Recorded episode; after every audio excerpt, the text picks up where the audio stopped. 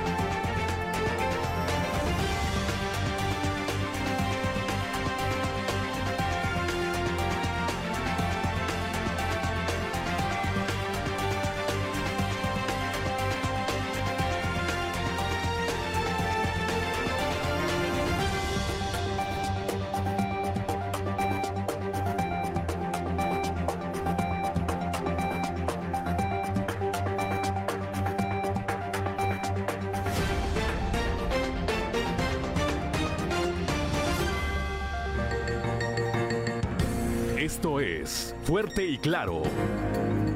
Transmitiendo para todo Coahuila. Fuerte y Claro. Las noticias como son. Con Juan de León y Claudia Olinda Morán.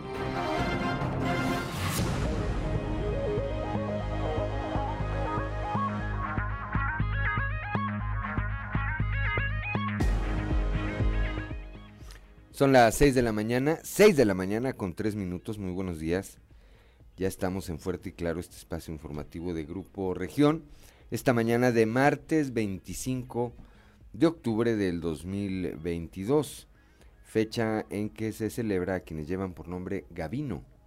A todos los Gavinos les enviamos una felicitación, así como a quienes tengan algo que celebrar el día de hoy. Como todas las mañanas, saludo a quienes nos acompañan a través de nuestras diferentes frecuencias en todo el territorio del Estado, así como a mi compañera Claudia Olinda Morán. Claudia, muy buenos días. Muy buenos días, Juan, y por supuesto, muy buenos días a quienes nos siguen a través de la radio por región 91.3 Saltillo en la región sureste, por región 91.1 en la región centro, carbonífera, desierto y cinco manantiales, por región 103.5 en la región Laguna de Coahuila y de Durango, por región 97.9 en la región norte de Coahuila y sur de Texas, y más al norte aún, por región 91 en región Acuña, Jiménez y del Río, Texas. Un saludo también a quienes nos siguen a través de las redes sociales y por todas las páginas de Facebook de Grupo Región. 6 de la mañana, son las 6 de la mañana con 4 minutos, que no se le haga tarde. También, como todos los días, ya está activada su línea de WhatsApp, el 844-155-6915. Repito, 844-155-6915. 6915. Esa línea es para uso de usted, para que usted envíe saludos, para que usted envíe mensajes, para que se comunique eh, con nosotros o a través de nosotros para hacer algún señalamiento a la autoridad de cualquier orden de gobierno, para sugerirnos algún tema de carácter informativo. Para eso es esa línea de WhatsApp. Repito, 844-155-6915. Son las 6 de la mañana, 6 de la mañana con 5 minutos.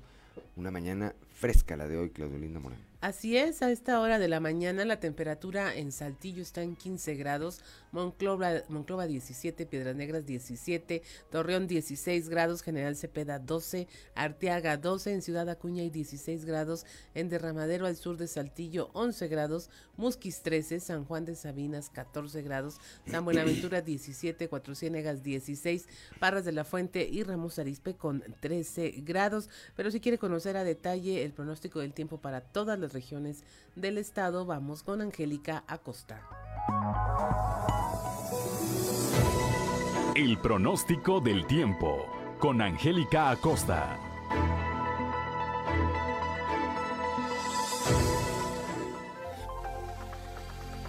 Hola, hola, ¿qué tal amigos? Muy buenos días. Feliz y maravilloso martes. Vámonos con los detalles del clima. A comparación del día de ayer, baja un poquito la temperatura, ¿eh? Para Saltillo se espera una máxima de 24 grados, mínima de 10 durante el día, parcialmente soleadito, va a estar rico, va a estar agradable. Por la noche un cielo totalmente claro, fresco por la noche, toma tus precauciones. Y bueno, pues la probabilidad de precipitación muy baja, 1%. Eso es para Saltillo. Nos vamos ahora hasta Monclova. Máxima de 29 grados ahí para Monclova, mínima de 10. Durante el día caluroso, mucho solecito, un cielo claro. Y por la noche de igual manera un cielo totalmente claro. Probabilidad de precipitación 0%, ese es ahí para Monclova. Vámonos ahora hasta Torreón, Coahuila, señoras, señores, espero una máxima de 30 grados, mínima de 12. Durante el día mucho solecito, un cielo totalmente claro, va a estar agradable. Y por la noche de igual manera un cielo claro, la probabilidad de precipitación 0%, ese es ahí para Torreón. Muy bien, excelente. En Piedras Negras, espero una máxima de 29 grados, mínima de 11 durante el día. Vamos a tener solecito, va a estar agradable, va a ser cálido y por la noche un cielo totalmente claro. La probabilidad de chubasco nula, no se espera lluvia ahí para Piedras Negras. Perfecto.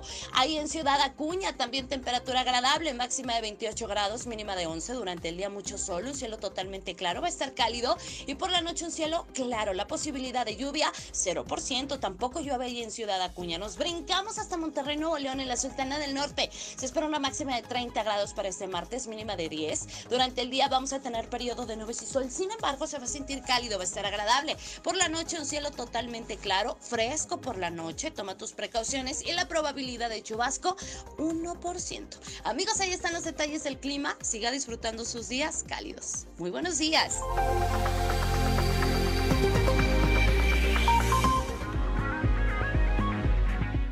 Ya son las 6 de la mañana, 6 de la mañana con 7 minutos, gracias a nuestra compañera Angélica Costa. Y vamos ahora con el padre Josué García y su cápsula Dios ama.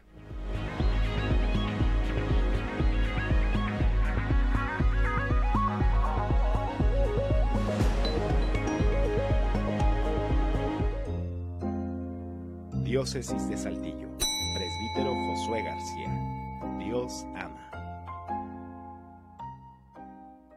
Para Santo Tomás, la vida activa, es decir, la vida que se vive a través o gracias a las virtudes, es la antesala para alcanzar eh, la felicidad plena.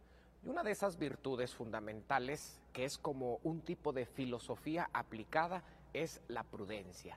El hombre o la mujer son prudentes cuando saben discernir los medios necesarios para alcanzar un fin último. Por ejemplo, si yo quiero llegar a un determinado lugar, dispongo o soy prudente al momento de saber en qué me voy a ir, cuál ruta voy a tomar, hacia dónde me quiero dirigir, a qué hora voy a, partir para poder llegar a tiempo. Ese es un hombre, una mujer prudente. Para Santo Tomás, el hombre, la mujer prudente, son los que viven mejor, son los más felices. ¿Por qué? Porque aprenden a aconsejar, a juzgar y a imperar dentro de su propia vida y en la vida de los demás. Diócesis de Saltillo.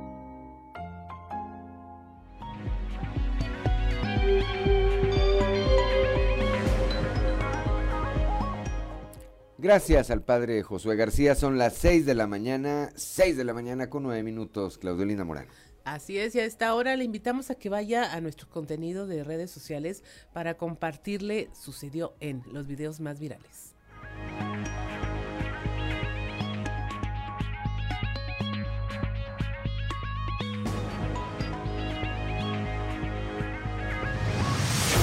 Esto es Sucedió en los tres videos más virales del momento. Sucedió en Padahuel, Chile.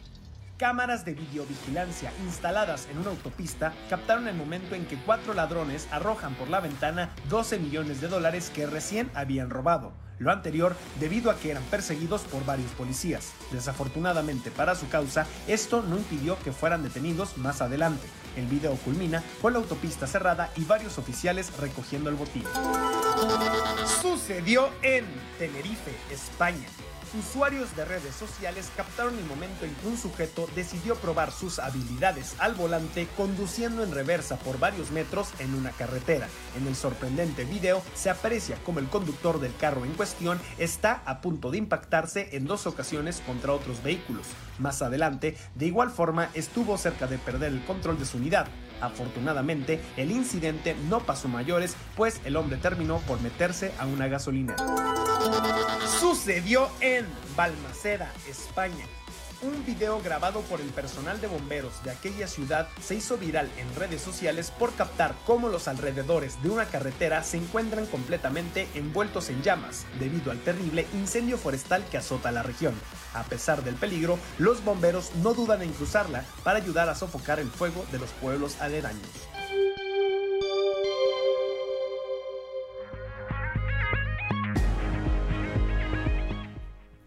6 de la mañana, son las 6 de la mañana con 11 minutos, vamos directamente a la información. El día de ayer el eh, gobernador del estado, Miguel Riquelme, estuvo en el eh, municipio de Torreón. Desde allá y al ser cuestionado sobre el eh, proceso electoral que vivirá Coahuila el próximo año, el mandatario estatal habló de la fortaleza que hoy tiene el estado y dijo que el proceso electoral no va a desestabilizarlo. Escuchemos.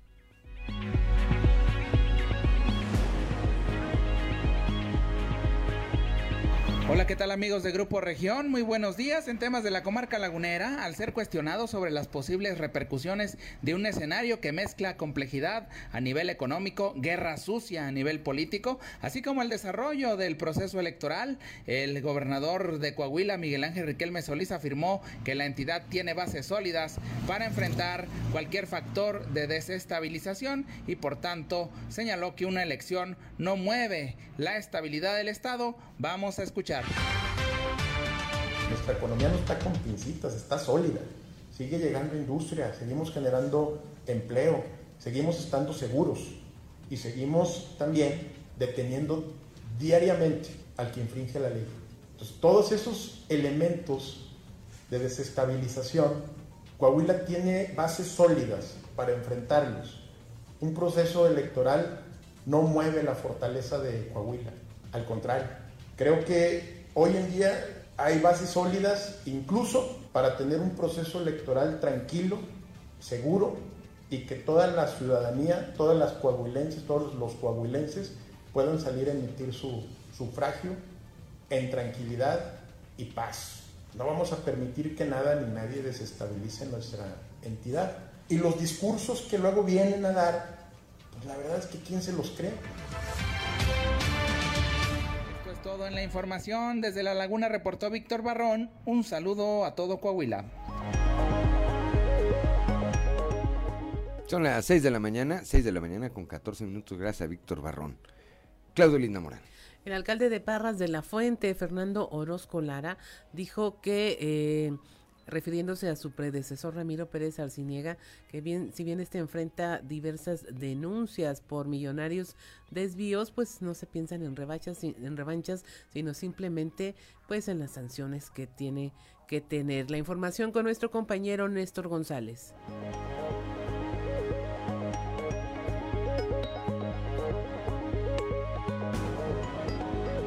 Compañeros, muy buenos días. Me da mucho gusto saludarlos para informarles que el alcalde de Parras de la Fuente, Fernando Orozco Lara, dijo que confía en que las instituciones cumplan con su deber en el caso de los desvíos de recursos o presuntos desvíos de recursos de su predecesor, el morenista Ramiro Pérez Arciniega, quien cuenta ya con varias denuncias tanto de la Auditoría Superior del Estado como en la Fiscalía Anticorrupción. Vamos a escuchar lo que dijo el alcalde Fernando Orozco.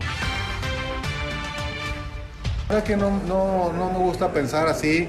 Este, confío en las autoridades, confío en, que vivimos en un, Estado de Derecho y, lo, y el que la hace la paga, ¿no?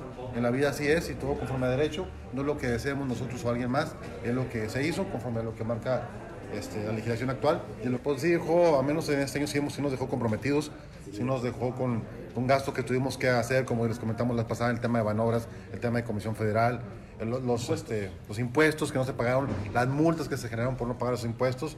Nosotros estamos pagando los impuestos de, toda la administración pasada, más los impuestos nuestros, más los recargos de esa administración. Y por un municipio como Parras, que no, sus ingresos no son fuertes como otros municipios, pues sí nos, sí nos afecta demasiado. Así las cosas, espera que se haga justicia y dice que el que la hace, la paga. Muy buenos días, compañeros. Regresamos con ustedes. Son las 6 de la mañana, 6 de la mañana con 16 minutos, gracias a nuestro compañero Néstor González. Vamos ahora con Raúl Rocha. Algunos bares, eh, restaurantes y antros del centro de la ciudad podrían participar en uno de los 46 rosarios a la Virgen de Guadalupe organizados por la diócesis de Saltillo. Escuchemos a Raúl Calderón, quien es dirigente de la Unión de Bares, Restaurantes, Bar, Discotecas, Centros Nocturnos y similares aquí de la Croc. Días compañeros, información para hoy. Algunos bares, restaurantes y antros del centro de la ciudad pudieran participar en uno de los 46 rosarios a la Virgen de Guadalupe organizados por la Catedral de Saltillo, dijo Raúl Calderón, dirigente de la Unión de Bares, Restaurant Bar y Discotecas, Centros Nocturnos y similares de Coahuila Croc. Señaló que aún no ha llegado alguna invitación al respecto por parte de la Catedral de Saltillo, pero no duda que pudiera haber interés de algunos de los dueños de bares en participar. Hay mucha gente que, de los dueños de bares que tienen la, la fe muy puesta, este, y no dudo que si se hace con tiempo, porque tampoco es de hacer el rosario a las 11 de la noche, no, o sea, el rosario se hará en la tarde en un espacio donde podemos incluso invitar a algunos parroquianos de, los de los negocios que quieran participar y hacerlo temprano. Eso sí pudiéramos hacer, pero tendríamos que esperar primero una invitación formal por parte de la diócesis de Saltillo, específico de, la catedral, pues para poder yo hacer una reunión con la gente, poder platicar y quien esté de acuerdo, que yo sé que hay gente que puede estar de acuerdo, lo hagan en los horarios que más convengan. Esta es la información para el día de hoy. Buen día. 6 de la mañana, 6 de la mañana con 18 minutos. Allá en el norte, a nombre de vecinos de eh, la tercera privada Altos de Santa Teresa, una mujer de nombre Aurora Belén pidió que el municipio haga caso a sus solicitudes porque vienen las temporadas de lluvia. La información con nuestra compañera Laura Estrada. ¿Qué tal amigos de Fuerte y Claro? Los saluda Laura Estrada desde Ciudad Acuña para comentarles que en nombre de vecinos de las colonias Monte Everest y Cerro Casadero de la tercera privada de Altos de Santa Teresa, la señora Aurora Belén Escobedo Narváez pidió que el municipio haga caso a sus solicitudes, ya que constantemente quedan incomunicados por la inundación de la entrada principal en la temporada de lluvias y además temen que se desencadenen enfermedades debido a las fugas de drenaje que sufren y que escurren por las calles donde usualmente juegan los niños. Manifestó que continuamente han hecho llegar solicitudes a la administración municipal, ya que también tiene necesidad de una cerca en la plaza pública de la colonia para evitar algún accidente con los niños que salen a jugar, sin que hasta el momento hayan recibido una respuesta. Así también piden el apoyo para la limpieza, ya que las cuadrillas del municipio solo lo hacen en las calles principales, dejando a las colonias sin servicios que los ciudadanos necesitan. Estoy afectada en lo más que nada en lo que se, es la calle Montes Everest, Cerro Casadero y todas esas. ¿Por qué? Porque cuando llueven hay vecinos que no van a trabajar. ¿Por qué? Porque el nivel de agua está muy, muy alto o viene el drenaje, se resbalan y pues ya les faltó. Aquí, por mi punto de vista, yo pienso que el municipio, vea Que nos voltee a ver, ¿verdad? Porque siempre en campaña, pues aquí anda y ahorita pues no se han parado. Ya metí hace el mes de junio, julio, metí un, un proyecto que viene siendo la cerca de la placita. Hasta ahorita no han venido a checar. ¿Por qué? ¿Para qué esperar a que nos atropellen a un niño y después vayan a querer tapar el agujero y vayan a decir que los vecinos a lo mejor quieren que haya una tragedia para tomarlos en cuenta? Si ya es del municipio, va, que el municipio voltee a vernos, ya es justo. ¿Por qué? Porque ya se van a querer acercar cuando sean campañas. Mire. Informo para Fuerte y Claro, Laura Estrada. Son las 6 de la mañana, 6 de la mañana con 20 minutos, estamos en Fuerte y Claro.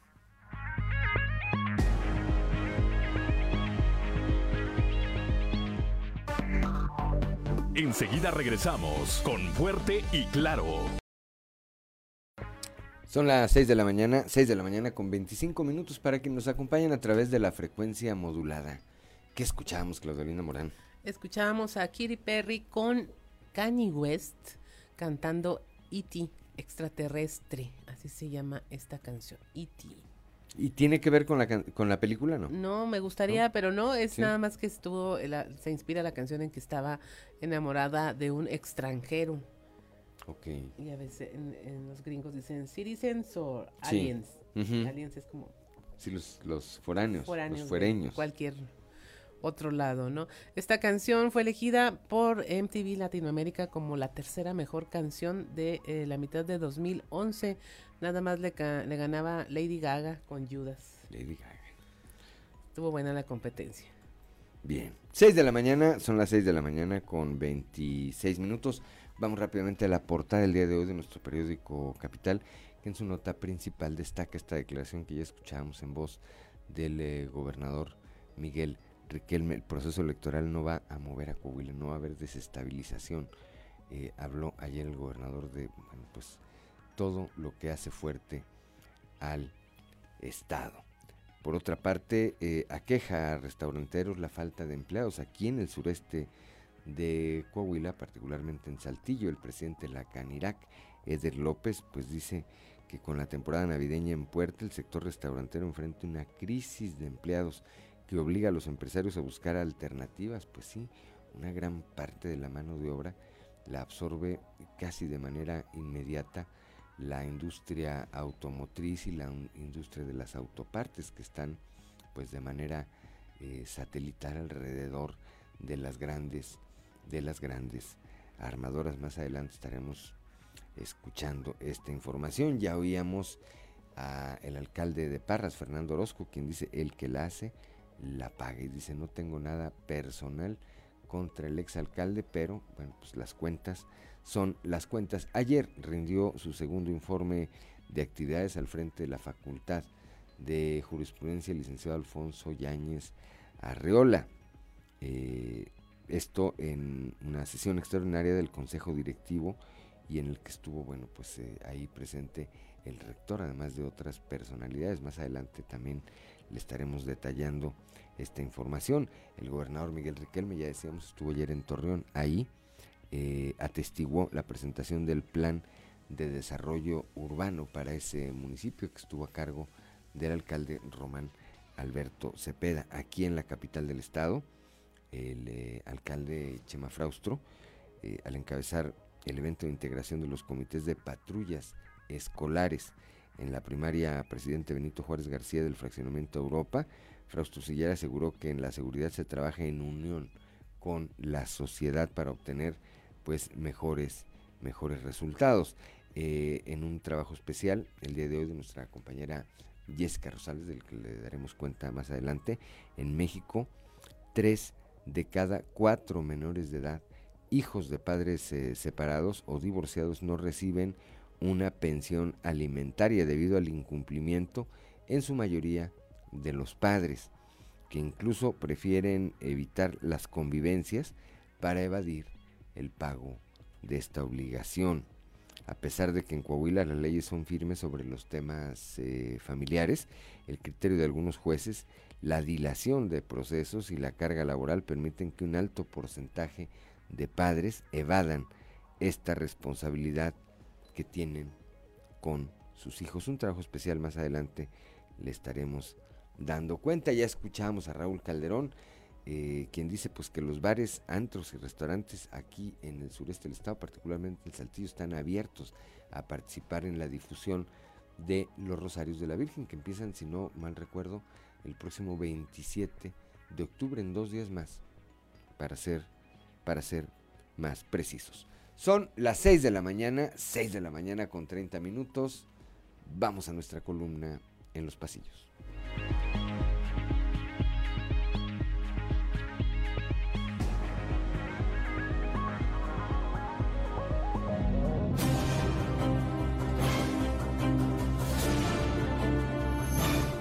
En el cartón de hoy, la interna en Coahuila. que nos muestra Mario Delgado, quien está enfrente de una ruleta que está a punto de girar, mientras que en todos los espacios solamente vemos un enorme dedo dibujado y en otros dos espacios muy chiquititos un sombrero muy característico y un chupón de un niño azul, digamos. Mientras que Mario nos dice, en esta elección interna no habrá chapuzas. Día de mostrar unidad fue nuevamente el de ayer en el PRI de Rigo Fuentes, durante el informe legislativo de Jericó. No por nada, el gobernador Miguel Riquelme, quien asistió como invitado, destacó que la unidad será la clave para que el PRI logre el triunfo en las elecciones del 2023. Pero no solo los priistas cerraron filas en torno a su partido, también algunos destacados panistas como Pablo Salas, alcalde de General Cepeda, Alfredo Paredes, exalcalde de Monclova, Carlos Horta, también dijeron presente en el evento tricolor y personajes de la UDC como Paloma de los Santos y hasta la esposa del senador por Morena, Armando Guadiana. Vaya, pero qué reflejos. Mal se ven Jesús Montalvo y su esposa, Yasmín Cervantes, directora de la FECA de la UADC, quienes aprovechan cada oportunidad que se le presenta para hacer pasarela en sus aspiraciones personales. Ayer, durante el informe legislativo, aprovecharon para hacer presencia, llevar porra y saludar de mano en mano a cada cara conocida que se encontraban, como papás de quinceañera. En política, la forma también es fondo, dicen por ahí. Yo no lo entiendo. Quien también estuvo de informe fue el director de la Facultad de Jurisprudencia, Alfonso Yáñez Arreola, que entre otros asistentes tuvo por supuesto al rector de la máxima casa de estudios, Salvador Hernández Vélez, así como al alcalde de Monclova, Mario Dávila Delgado, a la aún presidenta del IEC, Gabriela de León, a los magistrados Homero Ramos, Sandra Rodríguez Wong, entre otros, además de notarios públicos y comunidad universitaria. En resumen, nutrida convocatoria para conocer los buenos resultados de su trabajo en la institución. Nadie se ha preocupado tanto por mí. Este miércoles 26 de octubre, en las instalaciones de Canacintra, Coahuila Sureste, será inaugurada la edición 23 de Enlaces Productivos e Innovación Tecnológica organizada por esa Cámara, en donde están invitadas autoridades de los diferentes órdenes de gobierno. Después se desarrollará uno de los eventos más importantes con la conferencia El futuro automotriz en México, donde participarán como exponentes Claudio Bres, secretario de Economía, y Eglantina Canales, secretaria del Medio Ambiente, entre otros panelistas.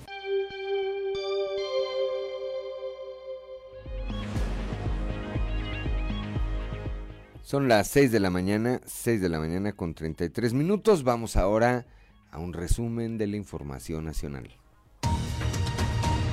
Hacen frente común contra montadeudas. Autoridades financieras y bancos reaccionaron en contra de la proliferación de empresas fraudulentas conocidas como montadeudas.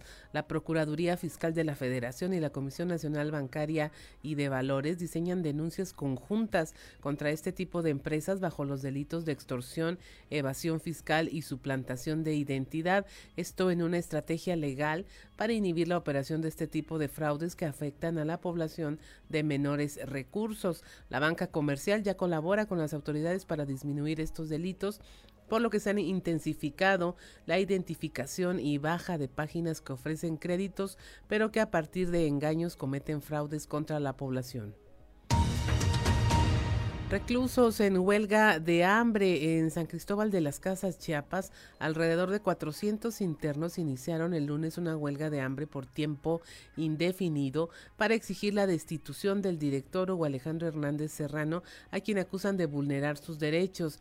Ellos dijeron ser víctimas de malos tratos y de violaciones a los derechos humanos por el personal del reclusorio. Dicen que la población interna paga en efectivo a las autoridades para poder vivir y estar más o menos tranquilos en este centro. Eh, se ha vuelto costumbre, pero ya están cansados de tantas injusticias. Señalaron, piden que les dejen de cobrar el 15% por los productos que las familias les llevan al penal, que tampoco se cobre a los dueños de las tiendas que venden el interior. Exigieron un área médica de calidad y traductores de lenguas indígenas y también pidieron eh, cosas básicas como que les den dos ollas y cacerolas grandes para cocinar, ya que las que tienen están en pésimas condiciones y ya están remendadas con alambre. También pidieron láminas para el techo de la nave del penal y que se donen 12 colchones para el área de visita conyugal. Interesa Nuevo León a Elon Musk, el multimillonario fundador de Tesla y SpaceX. Elon Musk se reunió con el gobernador de Nuevo León, Samuel García Sepúlveda. Sin embargo, el propósito y el resultado de la visita se encuentra bajo un pacto de confidencialidad para no ser revelado. Acusan a un médico internista residente de robo. Esto en el Hospital Primero de Octubre del Liste, de nombre Fernando Villalobos.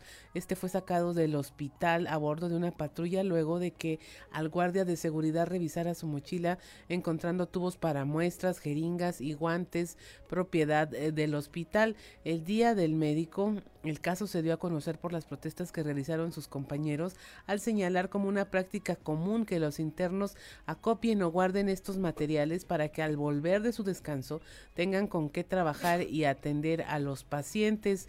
Esto, aunque el médico ya fue liberado, las autoridades de la institución pues mantienen la denuncia por el robo de insumos ante el Ministerio Público. Y finalmente lo asesinan por error. La Fiscalía de Sonora informó que el joven asesinado después de casarse y salir de la iglesia en Caborca pudo haber sido confundido por otra persona que se casaba el mismo día, pero en otra ciudad del estado. La dependencia confirmó tras 24 horas de investigación que el ataque a Marco Antonio, de 32 años, fue un ataque directo y que la línea más sólida de investigación es que lo confundieron con otra persona.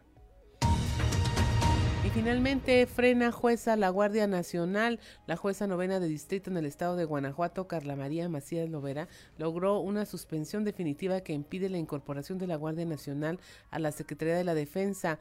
La suspensión fue a favor de la organización Uniendo Caminos México y hasta el momento suman 53 amparos colectivos con la, contra la disposición por considerar que es inconstitucional. La jueza otorgó la suspensión por considerar que la Corte Interamericana de Derechos Humanos establece que los estados deben limitar el uso de las Fuerzas Armadas para labores de seguridad pública y control de la delincuencia. Y hasta aquí la información nacional. 6 de la mañana, son las 6 de la mañana con 37 minutos. Gracias, Claudio Linda Morán. Continuamos con la información. Vamos ahora a la región centro, ya con Guadalupe Pérez capturan a dos integrantes de una familia de osos en Monclova. Falta uno más. Guadalupe, muy buenos días.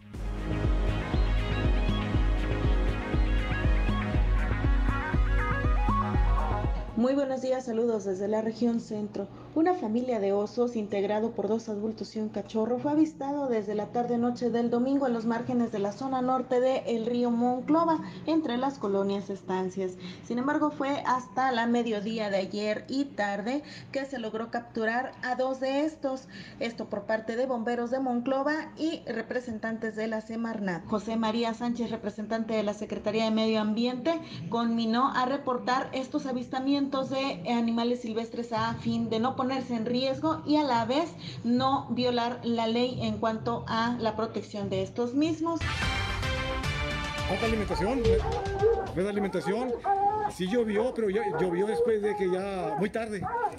Y ahorita los osos tratan de alimentarse bien porque en noviembre y diciembre quieren, quieren juntar grasa ahorita para entrar en, invernación en diciembre.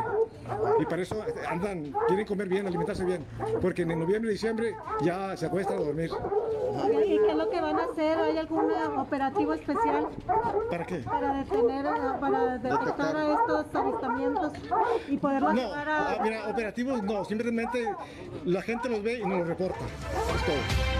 Saludos desde la región centro para Grupo Región Informa, Guadalupe Pérez.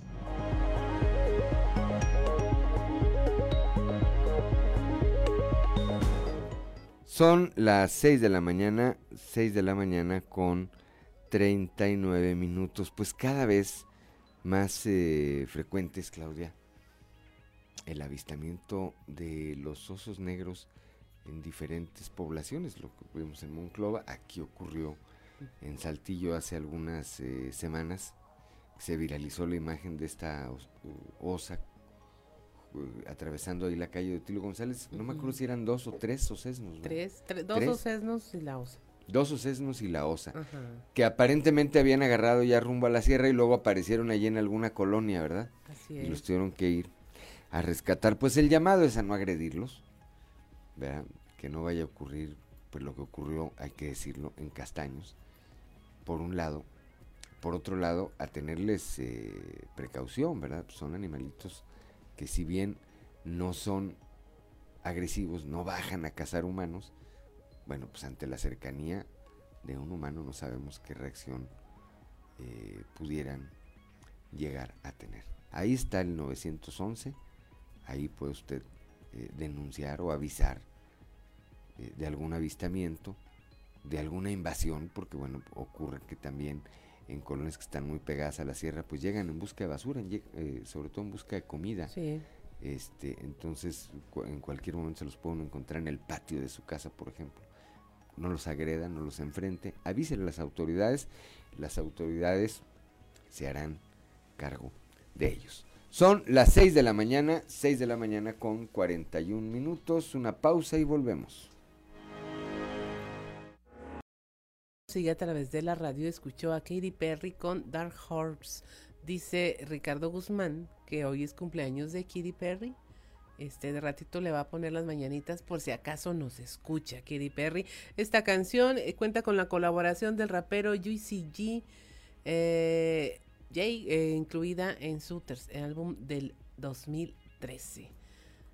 Aquí tenemos esta información. Son las 6 de la mañana con 47 minutos. A esta hora la temperatura en Saltillo 15 grados, Monclova 17, Piedras Negras 17, Torreón 16, General Cepeda 12 grados, Arteaga 12 grados, en Ciudad Acuña 16, Derramadero al sur de Saltillo hay 11 grados, Musquis 13, San Juan de Sabinas 14, San Buenaventura 17, en Cuatro Ciénegas 16 grados, Parras de la Fuente y Ramos Arispe con 13 grados centígrados. Continuamos con la información aquí en la región sureste. Eh, nuestra compañera Leslie Delgado fue a ver cómo estaban retratando en mucho corazón a personajes saltillenses convertidos en catrines y catrinas. Esta exposición fotográfica fue elaborada por la fundadora del Museo de la Catrina, Cintia Fuentes. La información con Leslie Delgado. Buen día, informando desde la ciudad de Saltillo. A partir del 29 de octubre estará en exhibición la muestra fotográfica Mucho Corazón, elaborada por la fundadora del Museo de la Catrina, Cintia Fuentes, y la fotógrafa Mónica Silva, cuyo objetivo fue retratar a 20 personajes saltillenses ataviados de Catrinas y Catrines. En este sentido, explicó que esta actividad se realizará dentro del 15 aniversario del recinto museográfico. A partir del 29 de octubre estará la exposición, una exposición que hemos estado trabajando, en lo particular eh, Mónica Silva, que es fotógrafa, y su servidora Cintia Fuentes, hemos hecho una exposición que se llama Mucho Corazón. Hemos retratado a personalidades eh, de distintas profesiones de nuestra ciudad que aportan con su diario que hacer a, pues, a revolucionar, a cambiar, que aportan su granito de arena y que le ponen mucho corazón a lo que hace y es lo que estamos buscando, gente que aporte, gente que con su energía bonita, con su corazón, eh, cambie la forma de, ver las cosas. hicimos esta exposición con 20 personalidades de Saltillo, la idea es que van a ser 100 porque es un proyecto a largo plazo, pero a partir del 29 de octubre ya van a estar en exposición en el Museo de la Catrina las fotografías esto es transformamos a las personas en catrines y en catrinas. Las maquillé, les hice el estilo según la personalidad y agradezco la intervención y deseo que tengan un excelente día. 6 de la mañana con 50 minutos. Ya en lo que va del año se han generado una importante reactivación económica. De ello habla Marco Antonio Cantú Vega, quien es subsecretario de Empleo y Productividad. La información con nuestro compañero Moisés Santiago allá en la Carbonífera. Muy buenos días Juan y Claudia, a todo nuestro amable auditorio que nos escucha en todo Coahuila. En la información que tenemos para el día de hoy, en lo que va del año, se ha generado una importante reactivación económica en Coahuila, aseguró Marco Antonio Cantú Vega, subsecretario de Empleo y Productividad. Esto es lo que comenta. Se ha generado una reactivación económica importante durante lo que va del año. Hoy vivimos un escenario distinto al que se planteaba hace apenas un año y medio, en donde las fuentes de empleo eran reducidas, donde la gente quería salir y no, no hallaba dónde. Y bueno, pues hoy, hoy el escenario cambia, es parte de los ciclos económicos en donde la mano de obra escasea ante, en comparación con las fuentes de trabajo. Y bueno, pues hoy hay, hay una alternativa importante para quien quiera chambear, lo puede hacer. Y nuestra intención y nuestra participación en este caso van a tratar de, de mitigar un poquito los desequilibrios que de pronto presenta el mercado. Nos anunciaba el gobernador que al menos dos o tres empresas por mes se están instalando en Coahuila. Y esto pues, habla de la confianza que se tiene en nuestra entidad, una entidad con paz, con, con tranquilidad laboral, pero ante todo con muchísima seguridad que esto propicia que los inversionistas puedan establecerse, que la logística de las empresas no se vea afectada y esto no ocurre. Esta es la información que tenemos para todos ustedes desde la región carbonífera para Grupo Región Informa, su amigo y servidor Moisés Santiago. Que tengan un excelente día. 6 de la mañana con 52 minutos. Allá en Ciudad Acuña, luego de que fuera denunciado un, una persona por abuso sexual en contra de su hija de 12 años, eh, finalmente fue detenido y fue capturado por elementos de la Agencia de Investigación Criminal. La información con nuestro compañero Ricardo Ramírez.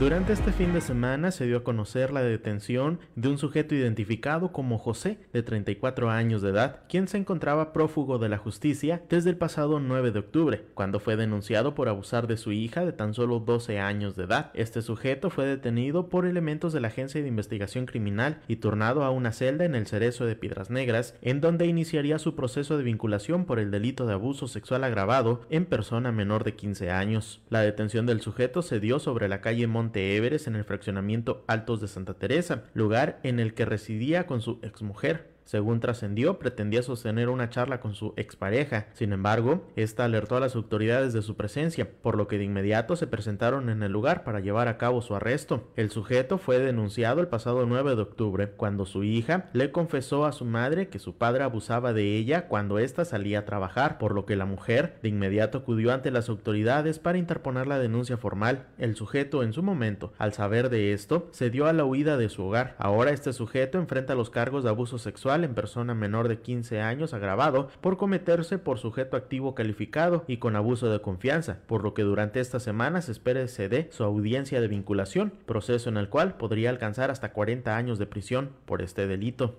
Informó para Fuerte y Claro Ricardo Ramírez. Son las 6 de la mañana con 53 minutos y pues porque siempre hay alguien que tuitea algo extraño o controvertido, le presentamos siempre hay un tweet.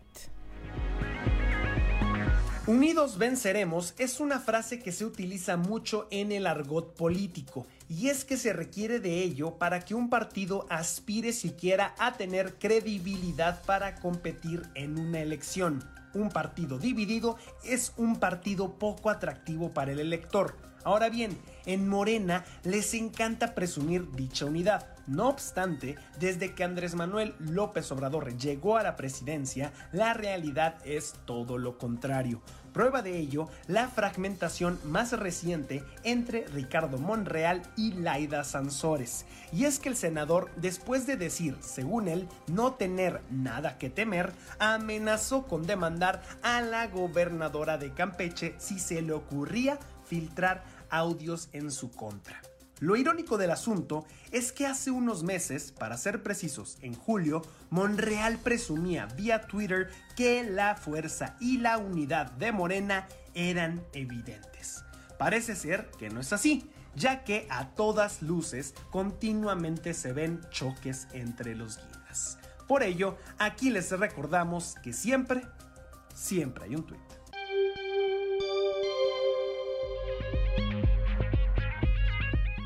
6 de la mañana con 55 minutos. Estamos en Fuerte y Claro. Regresamos. Nuestro amigo Ciris Cantú. Rápidamente, Claudolinda Morán, para quienes nos acompañan a través de la frecuencia modulada que escuchábamos. Roar, una canción de Katy Perry de 2013. Es muy recordada por el video. Todo selvático, así, está padre. Muy bien, bueno, pues ahí.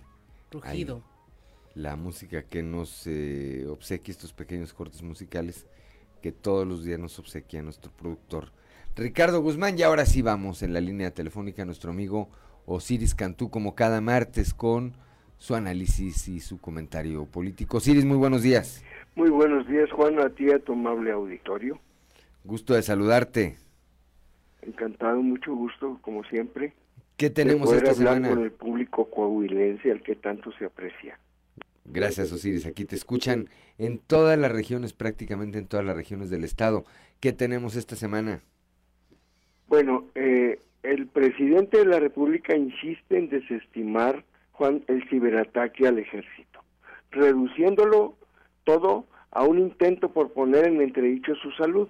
A eso lo limitó y ahí hizo todo su alegato de que él sí está malito, pero que tiene fuerza para continuar en el cargo, suponiendo que eh, ese es el alcance del ciberataque nada más, no no lo, lo principal que se ha sido muy comentado, como hemos dicho aquí, porque el principal agraviado no es el presidente, sino el Estado, la seguridad nacional, la estabilidad de la República, diría yo, Juan. Específicamente encarnada en el Ejército de México. ¿Cómo lanzarlo a cumplir tareas de seguridad pública de por sí cuestionado, cargando con semejante descrédito, lanzado desde el anonimato por una enigmática guacamaya?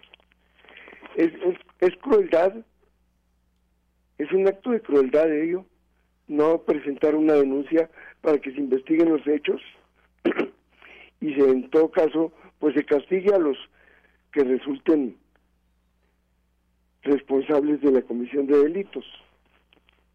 Yo quiero, así como el presidente insiste en desestimar los hechos, yo insisto en, que deben ser denunciados. Y, entonces en ese sentido me llama la atención también que en la comparecencia de la secretaria de Seguridad Pública y de Seguridad Ciudadana, de Protección y Seguridad Ciudadana, no, no se haya hecho un planteamiento a fondo sobre ese problema.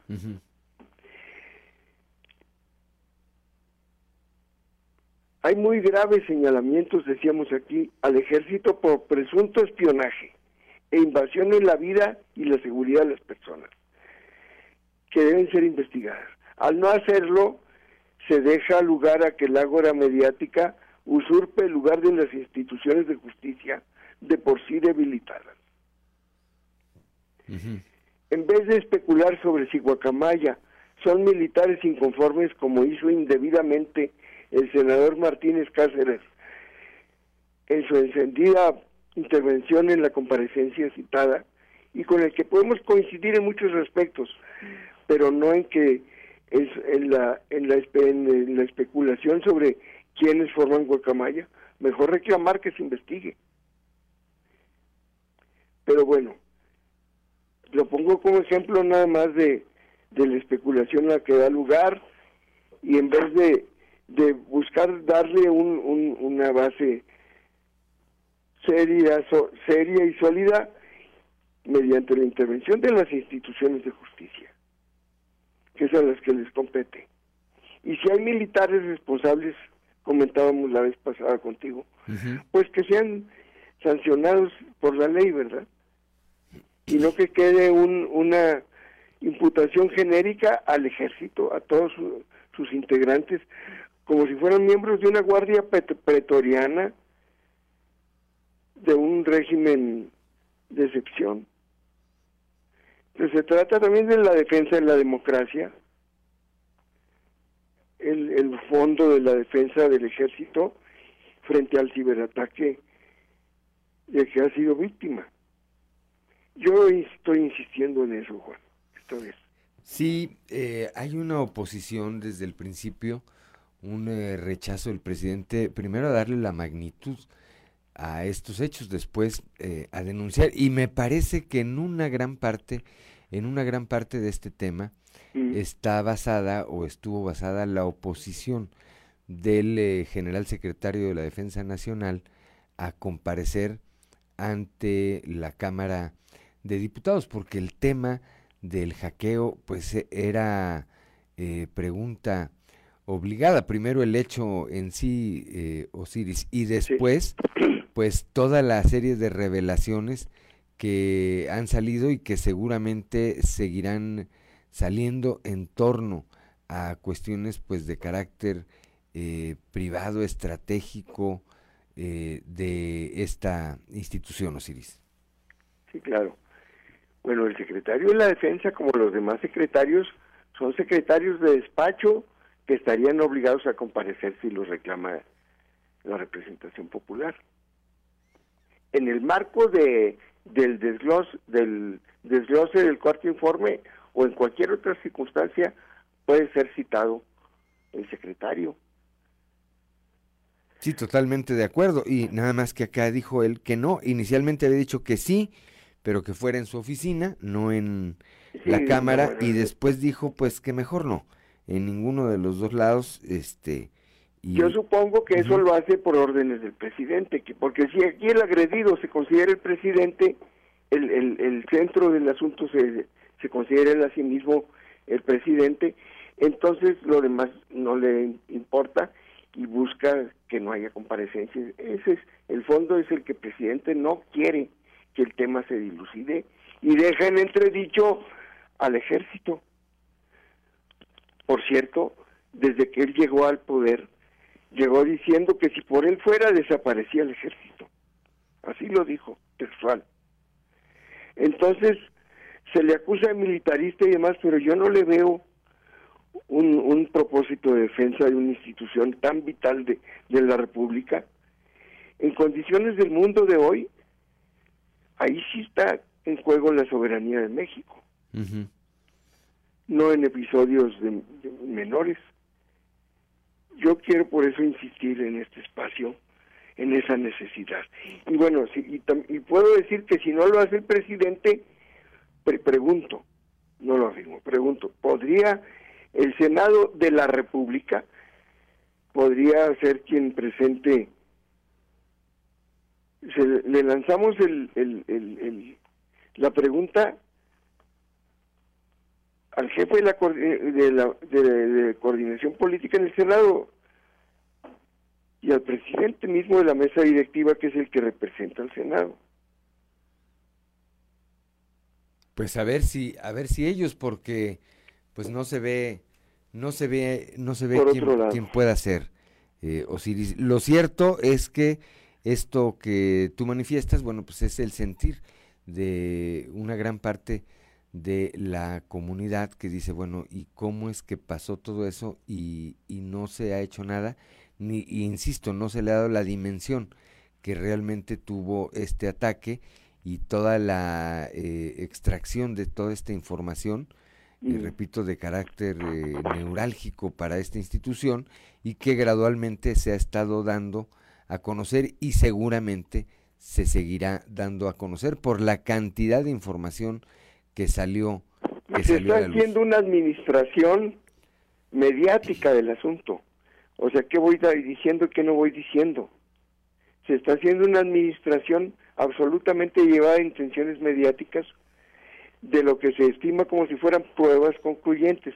Pero los medios de prueba en cualquier juicio, si no son legales, desacreditan todo el proceso eh, jurídico y penal. Y aquí el medio de prueba es una un atentado ilegal. Y si un atenta, un medio ilegal se, se sirve para una para un ataque como este, pues también habría que poner en duda eh, lo, los propios lo propio lo que se dice filtrado, si es filtrado en efecto o es o es invento o es calumnia pero eso solamente lo puede decidir y determinar una autoridad investida con las facultades legales para ello. No, no el ágora mediática. Digamos, no, ni tú ni yo, ¿verdad? Pues estaremos atentos, estaremos atentos, eh, Osiris, a ver eh, finalmente si la presión, que cada vez es mayor, a que se hable y se le dé eh, la dimensión eh, justa a este hecho tiene alguna no, no de tal o cual actor, es una exigencia de México, del país. A ver si la atiende el presidente o la atiende alguna una pregunta. ¿Cómo lanzas al ejército a tareas de seguridad pública con una daga clavada en el costado, cuestionada su, su moralidad, su, su rectitud, su proceder. Sí, con ese nivel de cuestionamiento. Pues vamos a, vamos a ver qué ocurre, eh, Osiris Cantú, como por lo pronto hoy, como todos los martes, te agradezco mucho tu comentario, pues un tu saludo participación. muy cordial para ti y a tu amable auditorio. Muchas gracias, Osiris Hasta Cantú. Gracias ahí en la línea telefónica con su comentario, su análisis político. Son las 7 de la mañana, 7 de la mañana con 11 minutos. Continuamos con la información. Ya es el segundo año en el que Alfonso Yáñez está al frente de la, de, la dirección de la Facultad de Jurisprudencia de la Universidad Autónoma de Coahuila. Ayer rindió su segundo informe de resultados en una sesión extraordinaria del Consejo Directivo. Estuvo ahí presente el, el rector de la máxima casa de estudios, Salvador Hernández Vélez, así como la comunidad universitaria y académica. Fin de presentar el segundo informe de resultados como director de esta Facultad de Jurisprudencia de la Universidad Autónoma de Coahuila. Hace dos años enmarcamos una gran alianza para avanzar. Aquí, en la Casa de Estudios de las y los Abogados de Coahuila. Iniciamos una nueva historia de acción y compromiso, trabajando todos los días para construir mejores resultados. Jurisprudencia tiene una gran historia y demanda un presente y futuro a la altura de la nueva realidad. Nuestra tarea, formar con valor líderes académicos, innovadores, comprometidos con la sociedad, vinculados con la tecnología y potencialmente agentes de transformación al servicio de la sociedad. Creemos en el trabajo en los indicadores, en la evaluación y seguimiento. Por eso, hemos realizado más de 100 reuniones.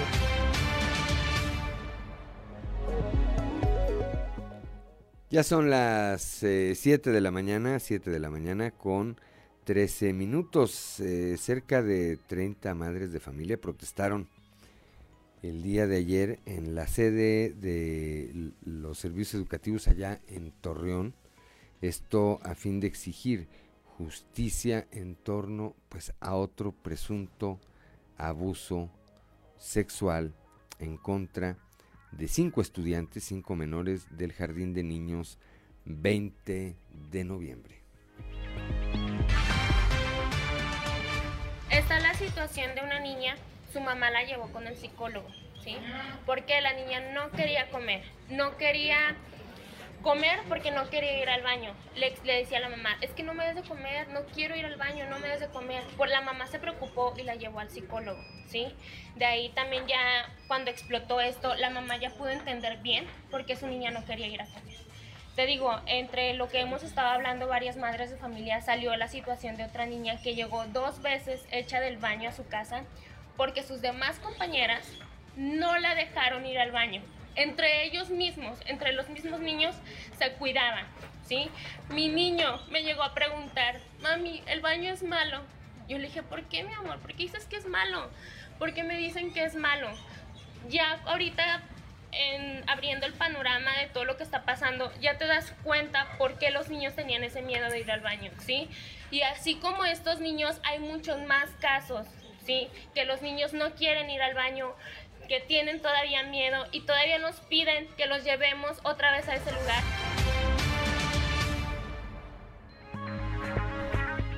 Son las 7 de la mañana, 7 de la mañana con 15 minutos. Continuamos con la información y es momento de presentarle uno de nuestros contenidos especiales eh, realizado por nuestra compañera Jessica Rosales. Habla de cómo se quedan sin castigo los deudores alimentarios que en México tres de cada cuatro menores de edad, hijos de padres separados, no reciben una pensión alimentaria.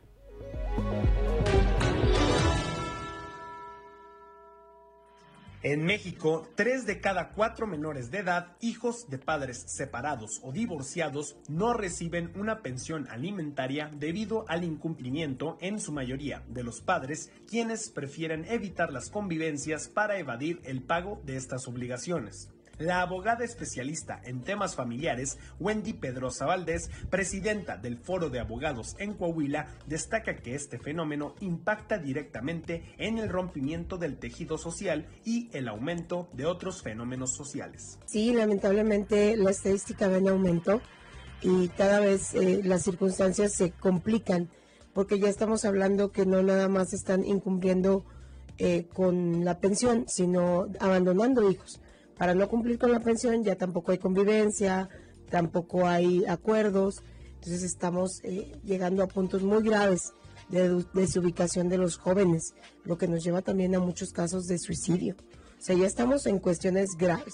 De una pensión alimenticia va a decir las autoridades, bueno, pues no le da pensión, ponte a trabajar, pero sí, lo que viene después es que no tampoco tiene convivencia y se rompen las familias en Coahuila. En opinión de Pedrosa Valdés, los jueces no garantizan el cumplimiento de las obligaciones, lo que aprovechan los deudores para evadir la responsabilidad con los hijos. Los jueces, a mi manera, no ponen castigos suficientes, no los están cumpliendo ellos. El horror, para mí, en lo personal, creo que es el, el que los jueces no castiguen. O si yo me agarro a robar en las calles y veo que nada, no me meten a la cárcel, pues otro va a ver el ejemplo y otro va a ver el ejemplo y otro va a ver el ejemplo, se hace una cadenita. Pues así pasó.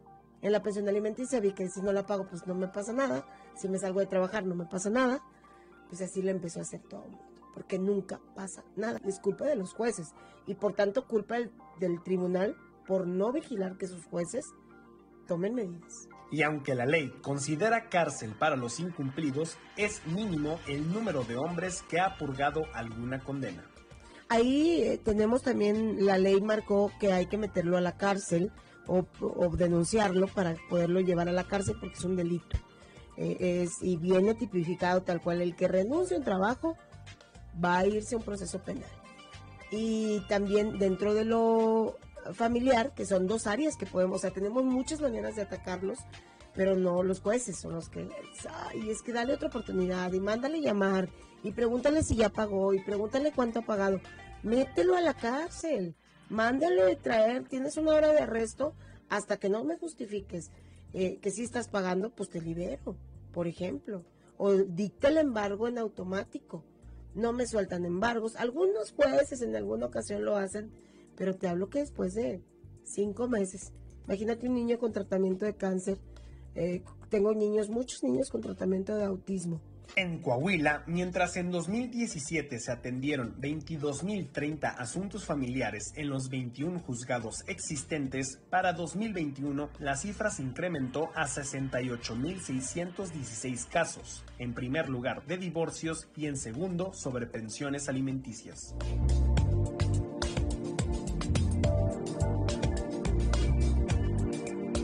Carmina Lucero Murillo es una mujer a quien la justicia le dio la espalda, pues aunque se hizo cargo de sus hijos al 100%, tras su separación de pareja, después de dos años, el padre decidió llevárselos y aprovechar la omisión de su defensa para solicitar la custodia y revertir el caso, exigiéndole ahora a ella una pensión alimenticia y negándole a sus tres hijos pues supo que yo ya lo había demandado y todo eso, entonces me pide a los niños prestados, pues yo se los presto y me los roba, o sea, me dice ya no te voy a regresar. Él en lo que te, tuvo a los niños empezó a hacer mm, la, el trámite para custodia. Ajá. Pero cuando yo ya tenía mi, o sea, mi demanda puesta, o sea, por la pensión. Entonces es muy difícil estar yendo y ven y luego con tres niños y luego pues eran tiempos de COVID y no. O sea, es muy difícil moverte, o sea, como madre soltera tienes que trabajar, pues sí, como dice la licenciada, o sea, un niño no come con 40 pesos. O sea, un solo niño no come con eso. O sea, si acaso será su almuerzo de lo, lo que te gastas a lo mejor en uno. O sea, ¿Y en qué momento te los quitó? O sea, ¿cuánto tiempo había pasado de que te separaste y te hacías cargo de ellos al momento de que él te los solicita? Son un poquito más de dos años. Dos, años y meses y algunos meses. Entonces él nunca se hizo cargo, él nunca se interesó por los niños y llega y me dice de repente que ya no te vas a regresar y yo los quiero y que es, o sea, con tal de no, pues me muevo a todos lados, o sea, voy a pedir ayuda, voy a PRONIF, voy a, este, a todos, a UNIF, o sea, al empoderamiento de la mujer, o sea, nadie, nadie, realmente es una situación difícil porque siempre me decían, es, ¿quién es? Es su papá. No, es que él tiene derecho. Nadie. Y ahí, Wendy, o sea, sí es el papá, entiendo que no está resuelta una custodia, ¿ese fue el caso? O, o aquí, ¿por qué no los pudo recuperar si él pues había desentendido dos años? Y ahí está un expediente donde, o sea, donde yo primero eh, solicité apoyo, o sea, donde pido una pensión, donde pido, pido mi guarda custodia. De hecho, el juez me, me otorga mi guarda custodia, o sea, en ese... Ajá, o sea, en, en donde yo empecé a...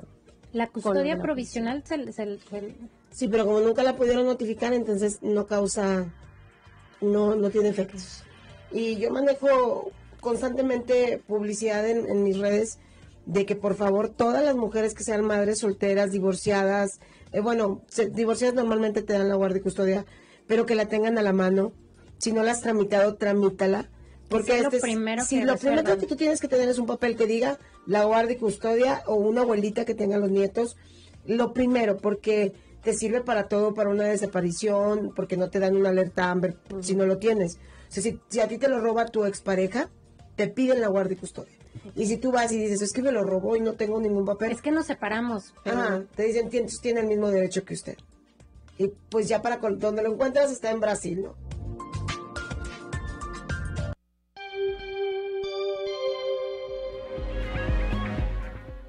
Son las 7 de la mañana con 22 minutos. Una pausa y regresamos.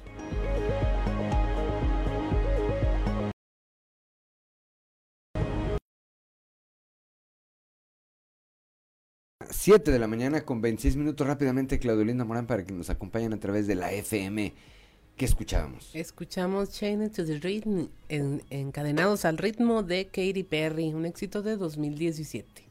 Bien. Bueno, pues ahí está esta melodía. Esperamos que esperamos que la hayan disfrutado. Y ahora sí vamos hasta la región centro, allá la capital del acero, con Toño Zamora. Toño, muy buenos días. Buenos días, Juan. Buenos días a las personas que nos sintonizan a esta hora. Juan, quiero decirte que me pidió Ricardo que no te preguntara cómo quedó el América. Entonces, no te pregunto cómo quedó el América. En la, re- en la repetición ganó. En la repetición ganó. Lástima que Margarito dijo que Pues. no, normalmente el superlíder nunca, ca- casi siempre pierde. Normalmente. Y, y luego, ahora, fíjate que desde antes de que, de que, de que empezaron los juegos de semifinal, eh, yo había vaticinado la final final entre Toluca y Pachuca y siento que el campeón va a ser Toluca. Este, pues se dieron los dos triunfos de, del sexto lugar contra contra y el tercero. Y al final de cuentas, este, pues perdieron el primero y el segundo, ¿no? América Sí. y Monterrey. Pero son cosas de fútbol, además. Pues sí, así, así es el fútbol. Este, sí me dieron el reporte, yo no estuve aquí- ayer el día, eh, ayer aquí, el día de ayer, pero dicen que Ricardo Guzmán se enseñoreó de la derrota del América. Porque es así, cuando perdieron los Tigres también. Hay algo que se llama karma. Sí, sí, sí, sí, con tus zaraperos, Ricardo. Sí. ¿Eh? Ahí ¿Cómo ves? Oye, oye, bueno, hace un momento creo que sí lo recibiste un video de, de un predio que, que estaba invadido en frontera, Ajá. que aquí dimos cuenta, este, y, y pues ya hoy amaneció desalojado, amaneció sin gente, y pues yo creo que era, era justo y necesario que se hiciera valer la autoridad, ¿no? Porque es un, era un terreno inmenso, eh, rodeado de, industria, eh, terreno incluso que está ahí para precisamente eso, para que salen más empresas y de repente llegan estas personas, invaden, personas que tú veías, carrazos los que estaban ahí Ajá. detenidos este, o estacionados, con qué casualidad que todos los que llegaron a invadir este, traían, ¿cómo se llaman? Carpas o, o de esas cosas que te venden para quitarte el sol. Y dices, mira, estos no venían preparados, ¿no? Claro que, claro que llegaron preparados y, y demás, y yo creo que eso fue parte de, de una estrategia que se armó para, para invadir ese predio y crear problemas. Afortunadamente, pues hoy amaneció ya este, tranquilo, amaneció eh, sin gente, con esas carpas, por llamarle de alguna manera, pues, en el piso y demás. Yo creo que muchos de ellos dejaron hasta sus cosas y se fueron corriendo, ¿no? A ver llegar a, a la gente que pues que los desalojó, que debió haber sido la policía. Y digo que debió haber sido la policía porque a mí me llegó el video Ajá. eh, y dije, pues, pues, pero ¿quién, ¿quién desaloja? Pues la policía, ¿no? Mejor. Ahora, hacia allá iba mi pregunta. ¿Sí los desalojarían o se irían por su voluntad eh, propia, Toño? Ah, pues eh, no sé, eh, yo creo que es un tema que hay que averiguar, este, pero mira, eh, por la manera en que están las carpas y, y demás, los techitos por ahí, pues yo creo que, este, pues sí se deben de haber ido, ¿no? Porque hasta dejaron, a- se ve en, el video, si lo viste, se ve en el video que hay, este, todavía cosas que, se- que, que se quedaron ahí, como que pues como cobijas y, y demás, ¿no? Donde dormían, aunque ya eh, normalmente en la madrugada, pues normalmente estaba mucho menos, mucho menos personas que las que habían invadido en un principio, ¿no? Afortunadamente, te digo, se hizo valer la ley y yo creo que eso es, es lo que importa eh, en un Estado de Derecho. ¿no? Bueno, pues seguramente, seguramente sí fueron desalojadas. Eh, Sí. Veremos en el transcurso del día si surge alguna información de carácter oficial que nos hable de cuál fue la razón, pero todo apunta a eso por la por la manera en que veo estas imágenes que me compartes.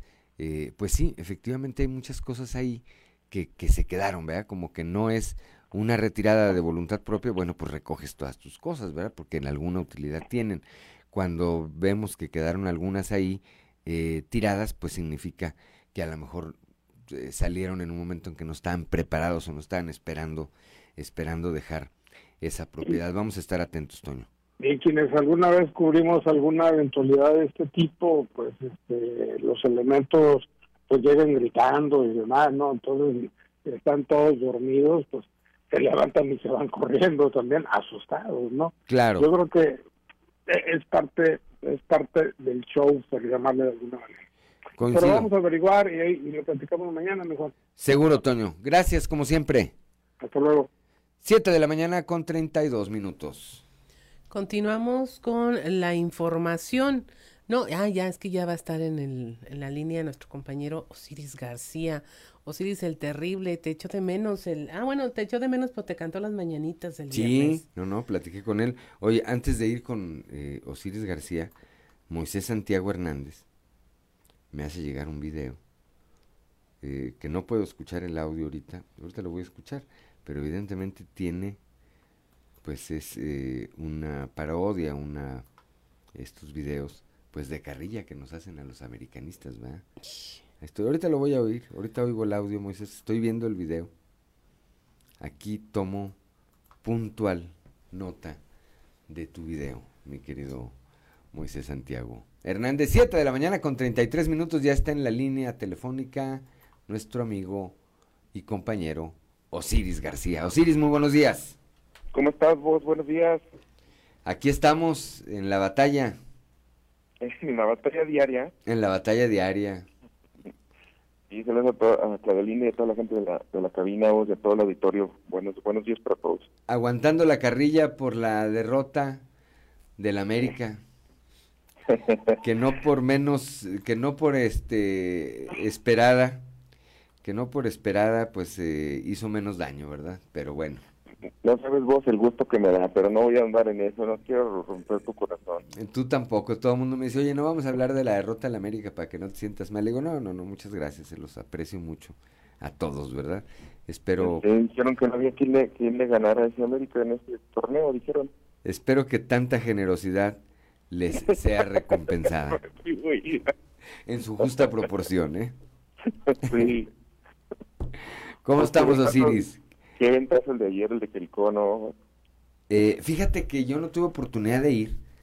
La verdad es que no tuve oportunidad de ir, este, pero pues creo que pasaron cosas importantes al margen de lo que haya dicho eh, ahí, porque pues hay que decirlo también con esa claridad.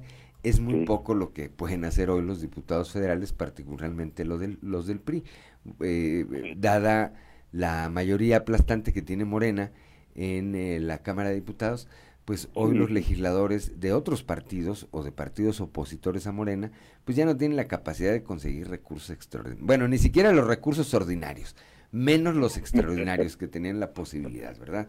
Ya no tienen la posibilidad de eh, eh, meter iniciativas que luego se conviertan en ley o reformas a la ley que después eh, sean aprobadas porque pues tampoco les está sucediendo.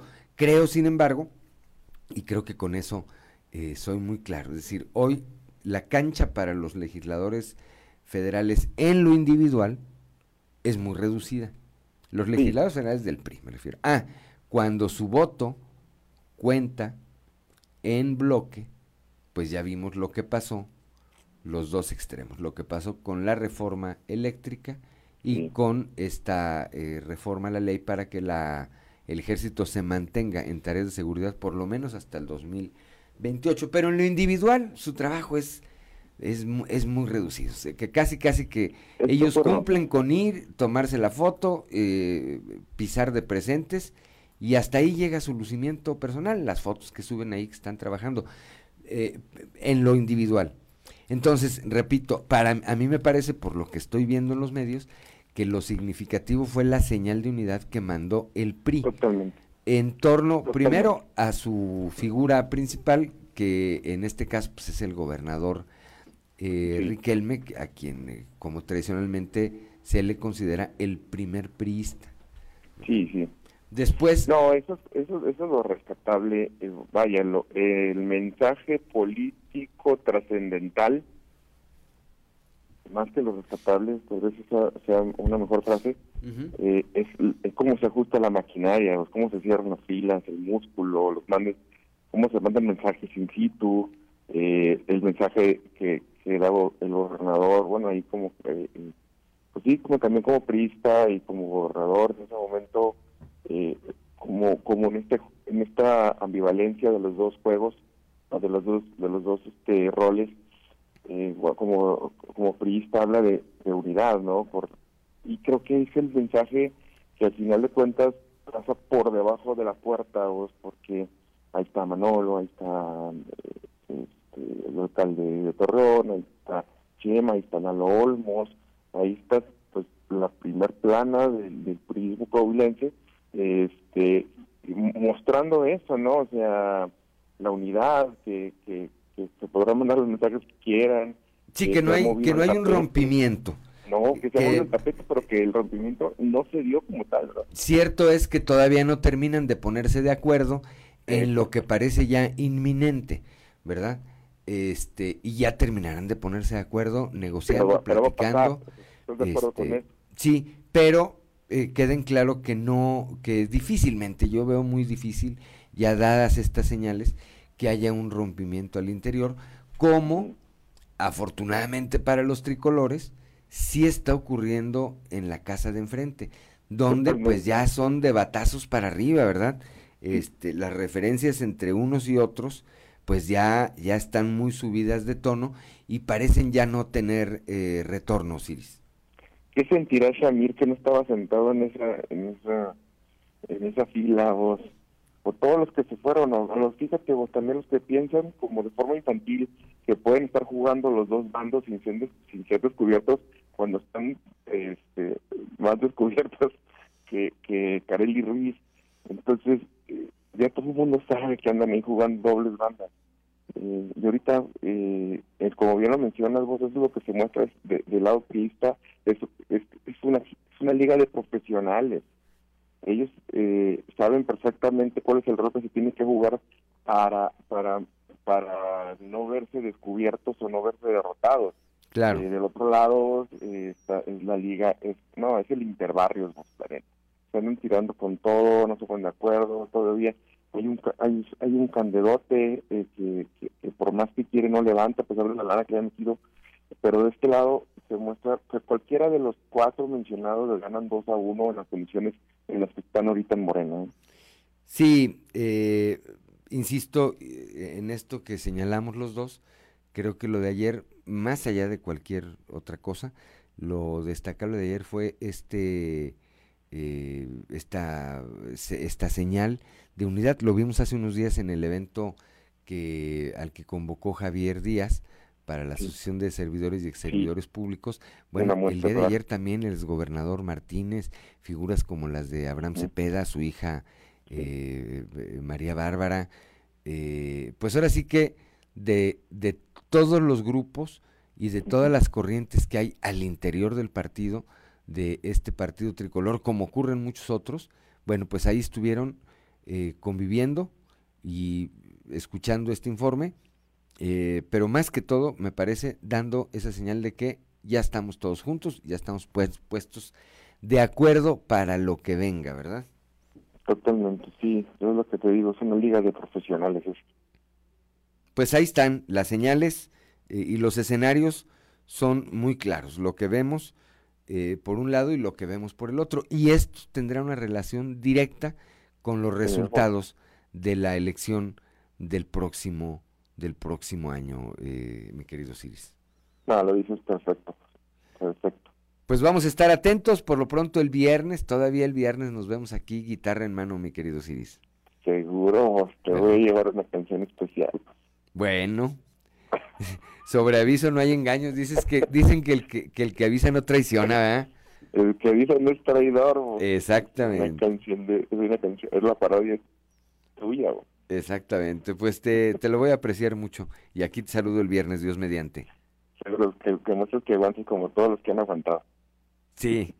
Ahora, eh, aquí lo platicamos el viernes porque ya nos tenemos que ir al corte, pero me dicen que ya volviste a las andadas, Osiris García. No, no, no, no, estoy pedido y dado. ¿Ya retomaste el camino? Estoy pedido y dado. Ah, muy bien, excelente. Bueno, muy bien. Nos vemos aquí el viernes. Abrazos. Abrazo. 7 de la mañana con 41 minutos, una pausa y regresamos.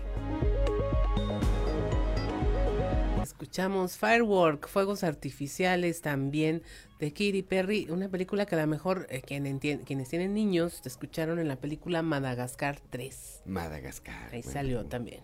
Una, eh, un clásico, ¿es de Disney? Sí. Sí, ¿verdad? Madagascar, de DreamWorks. Ok.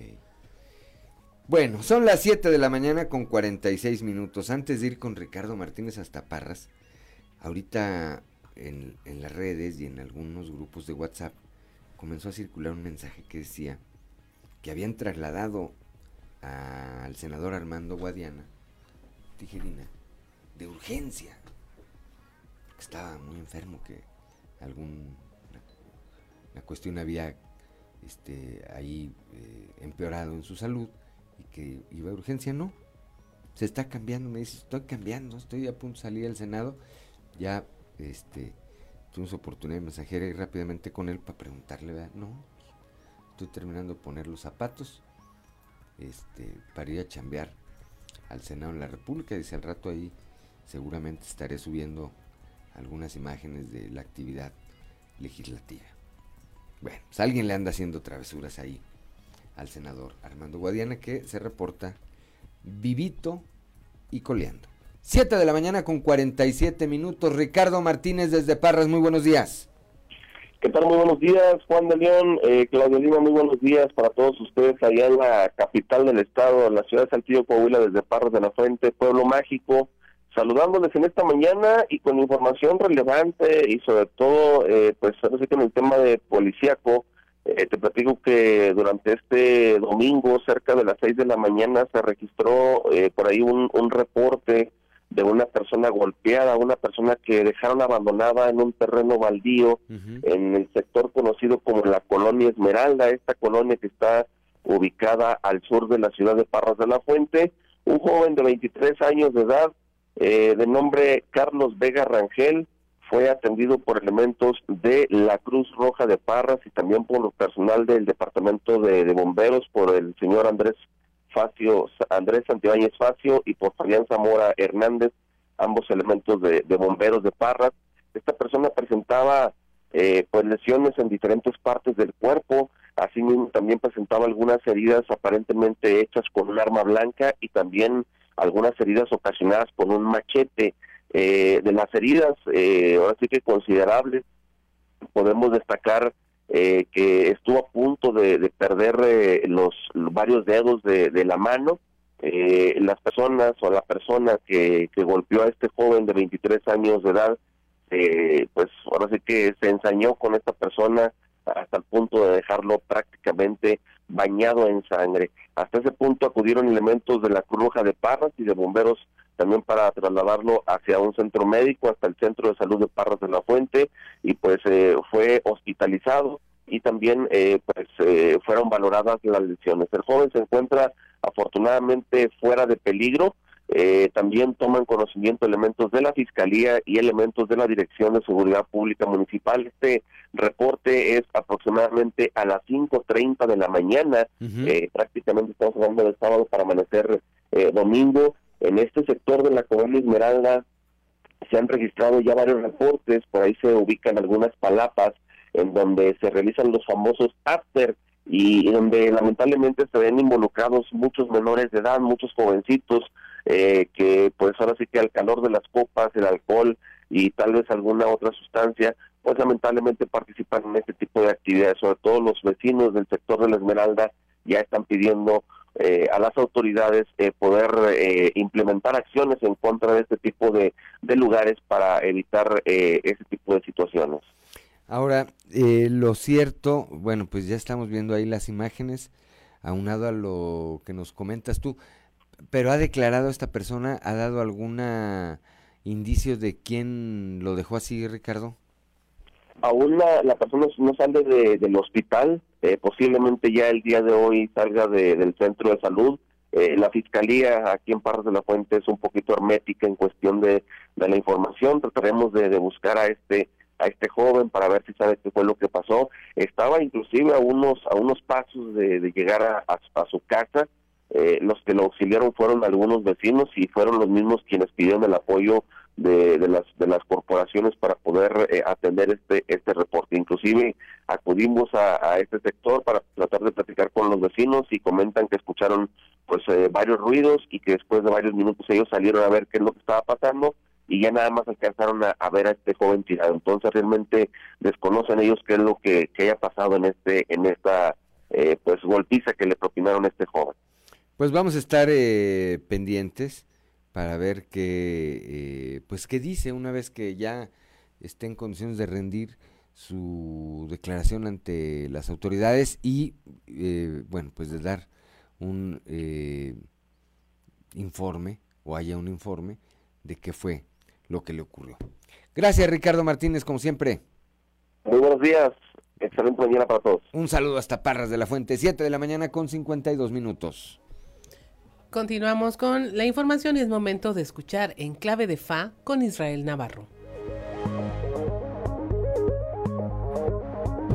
En clave de Fa con Israel Navarro. La reina Isabel se fue al más allá confiando en que la última primera ministra que le tocó nombrar sabría cómo navegar entre la turbulencia económica y política en la que se encuentra el Reino Unido. Liz Truss tenía un reto enorme, pero también Boris Johnson había puesto la vara muy abajo, por lo que cualquier gestión medianamente buena podría consolidar su liderazgo. No fue así. 44 días después de ser designada como primer ministra, renunció al cargo. Pero ¿qué fue lo que pasó y cómo es que Truss termina con la estancia más breve de la historia en 10 Downing Street? Vamos por partes. El 6 de septiembre, Truss fue electa como la jefa del Partido Conservador y Unionista, lo cual implica ser la jefa del gobierno británico. Dos días después, la reina muere y el país entró en duelo. Durante el siguiente par de semanas, la opinión pública se centró en los funerales, los chismes de la familia real y el nuevo monarca, el rey Carlos III. Pero para el 23 de septiembre vino el primer error fatal. El ministro de Finanzas de Truss, Kwasi Kwarteng, reveló abruptamente un nuevo plan económico que prometía bajar los impuestos a las empresas y a la clase alta, pero nunca especificó cómo se sustentaría financieramente, lo que muchos consideraron un disparate. Esto puso requete nerviosos a los mercados, desplomó la libra esterlina y el Banco Central se vio forzado a subir las tasas de interés para evitar que la inflación, de por sí ya bastante alta, terminara de aniquilar la moneda británica. Lo que agravó la crisis económica. Evidentemente esto golpeó al Partido Conservador. Y ahí comenzó la verdadera pesadilla para Truss, porque sus mismos compañeros de bancada le empezaron a cerruchar el piso. Y públicamente comenzaron a declarar que ni ellos estaban contentos con su gestión. Derivado de esto, el ministro de Finanzas que inició esta pesadilla política fue despedido y la ministra del Interior renunció. Todo en menos de una semana, lo cual aumentó la percepción de que Truss estaba más sola que Bambi el Día de la Madre. Para el 14 de octubre, el diario Daily Star hizo una quiniela en la que preguntaba si una lechuga estaría aún fresca para cuando Truss renunciara. Y sí, la lechuga ganó. Ahora llega a la caja de bateo Rishi Sunak, quien había sido ministro de Finanzas con Boris Johnson y quien había contendido contra Liz Truss cuando dimitió Johnson. Sunak en aquel entonces advirtió de los efectos negativos que tenía la propuesta económica de Truss. Por ello prefirió hacerse a un lado antes que ganar con promesas falsas. Hoy la realidad le dio la razón y el puesto de primer ministro. Una auténtica rifa del tigre. Yo soy Israel Navarro y les recuerdo mi Twitter arroba Navarro Israel. Nos escuchamos a la próxima.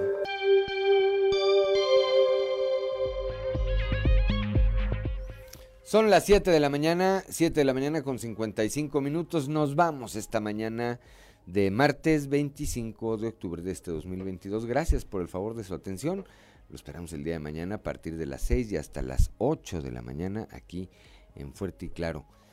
Eh, un espacio informativo de Grupo Región bajo la dirección general de David Aguillón Rosales. Le agradezco como siempre a Ricardo Guzmán en la producción, a Ricardo López en los controles, a Claudio Linda Morán siempre por estar aquí al frente por su acompañamiento, siempre por su apoyo a Ociel Reyes y Cristian Rodríguez, Cristian Rodríguez y Ociel Reyes, que hacen posible la transmisión de este espacio a través de las redes sociales, pero sobre todo, como siempre, yo le aprecio a usted el favor de su atención. Soy Juan de León, que tenga usted el mejor, pero de verdad el mejor de los días.